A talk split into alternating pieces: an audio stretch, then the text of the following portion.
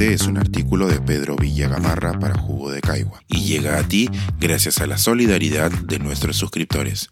Si aún no te has suscrito, puedes hacerlo en www.jugodecaigua.pe. Ahora puedes suscribirte desde 12 soles al mes. Una hoja de ruta para la lectura. Sobre la recientemente aprobada Política Nacional de la Lectura, el libro y las bibliotecas al 2030.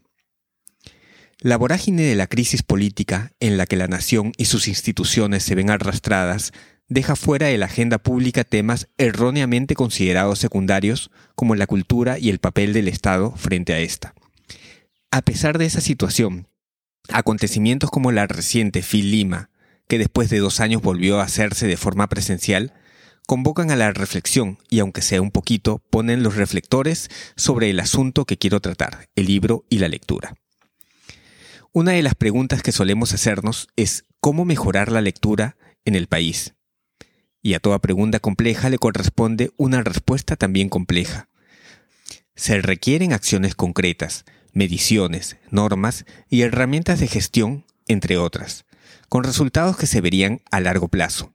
Y para generar ese cambio se necesita emprender. Eso ha ocurrido con la aprobación en julio pasado de la Política Nacional de la Lectura, el Libro y las Bibliotecas al 2030, PNLLB. Esta fue elaborada durante varios años en un proceso que incluyó consultas e intercambio de ideas con diversos actores del sector del libro, así como con gremios, asociaciones e instituciones de la sociedad civil organizada a nivel nacional y de manera descentralizada.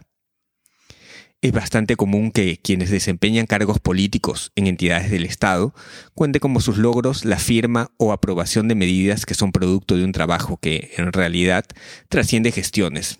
Y valgan verdades, ese es el caso de la Política Nacional de la Lectura, el Libro y las Bibliotecas.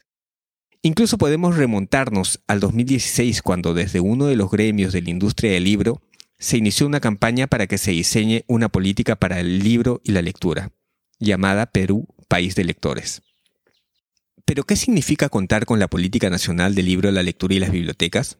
Para empezar, no se trata de que, como por acto de magia, la aprobación de la política vaya a generar el gran cambio. Lo que tenemos es por fin una hoja de ruta, importantísima y necesaria, que nos marca un objetivo como país y establece acciones del Estado, desde el Ministerio de Cultura, la Biblioteca Nacional y el Ministerio de Educación, para el logro de esta meta. Entonces, ¿Cuál es el siguiente paso? Implementarla. Y en este punto va a ser imprescindible que haya un acompañamiento desde las instituciones de la sociedad civil, gremios y colegios profesionales para que se cumpla con lo establecido y puede evaluarse permanentemente. Lo ideal sería que se constituya un grupo de trabajo formal que integre a representantes del ecosistema del libro, la lectura y las bibliotecas, así como a las entidades estatales correspondientes. No basta con socializar las acciones del Estado. Se requiere que el sector y la ciudadanía sean parte activa del proceso de implementación y evaluación.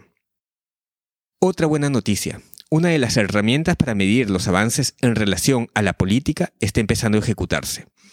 Una encuesta nacional de lectura, que se realiza después de casi dos décadas de la anterior, con una metodología que permitirá que se haga de manera periódica, gracias a lo establecido en la ley del libro y al trabajo de la Dirección del Libro y la Lectura del Ministerio de Cultura. Dejaremos de especular con cifras que se han venido repitiendo en los últimos años, pero de las que no se tiene certeza, para contar por fin con una línea de base a partir de la cual abrir camino. En la práctica, una política nacional permite articular las acciones de distintos sectores estatales. En el caso de la Política Nacional de la Lectura, el Libro y las Bibliotecas, lo hará con las tres instituciones anteriormente mencionadas. Sin embargo, y esa es una deuda pendiente, pudo haberse incluido a más sectores y tener un carácter, valga la redundancia, multisectorial. Probablemente jugaron en contra las debilidades del propio Ministerio de Cultura, que guió el proceso, para alcanzar ese logro. El fomento del libro y la lectura debe ser transversal a todo el Estado. Por ejemplo, pienso en el trabajo de Prom Perú, que desde hace más de una década promueve a las editoriales en mercados internacionales, o los fondos del Ministerio de la Producción que han sido gestionados por instituciones del sector del libro. También la labor del Indecopi en la protección del derecho de autor y la lucha contra la piratería editorial. o la Cancillería que promueve la participación del Perú como invitado en ferias internacionales de libro. Pero se podría ir más allá, como sucede en otros países, e incorporar a los demás ministerios en la tarea, un verdadero impulso a través de las venas y arterias del Estado para generar un cambio social profundo. A punto de cumplir 12 años de existencia, el Ministerio de Cultura sigue siendo la última rueda del coche dentro del gobierno. Se ha convertido en costumbre que lo usen para pagar favores o cuotas políticas, y se nombre ministra o ministro a personas que no tienen o tienen poca experiencia en el sector. Necesitamos gente con experiencia política en el sector cultura. El MINCUL tiene que fortalecerse. Debe implementar políticas que movilicen a todo el Estado. Esa es la potencialidad no valorada. Ser agente de transformación social, pieza fundamental para generar un inexistente tejido social y así consolidar una ciudadanía consciente. Entonces sí, démonos un breve respiro y celebremos. Contamos con una política nacional de la lectura, el libro y las bibliotecas. Ahora nos toca tomar fuerza para la parte más difícil del recorrido y evitar que se convierta en un documento más del Estado que termina como letra muerta. Espero que no. Hay gente muy capaz empujando el tema desde el MINCUL, pero necesitamos involucrarnos como ciudadanía en esta labor. Hay tareas pendientes, retos por cumplir y cosas que mejorar. No quiero dejar de mencionar que el próximo año nuevamente estaremos en peligro de que, frente a una revisión de la reciente ley, los libros empiecen a ser grabados. Además de que esta norma, tal cual fue diseñada, está aún lejos de cumplirse al 100%. Pero dejémoslo allí para un siguiente capítulo. Pensar, escribir, editar, grabar, coordinar, publicar y promover este y todos nuestros artículos en este podcast cuesta y nosotros los entregamos sin cobrar.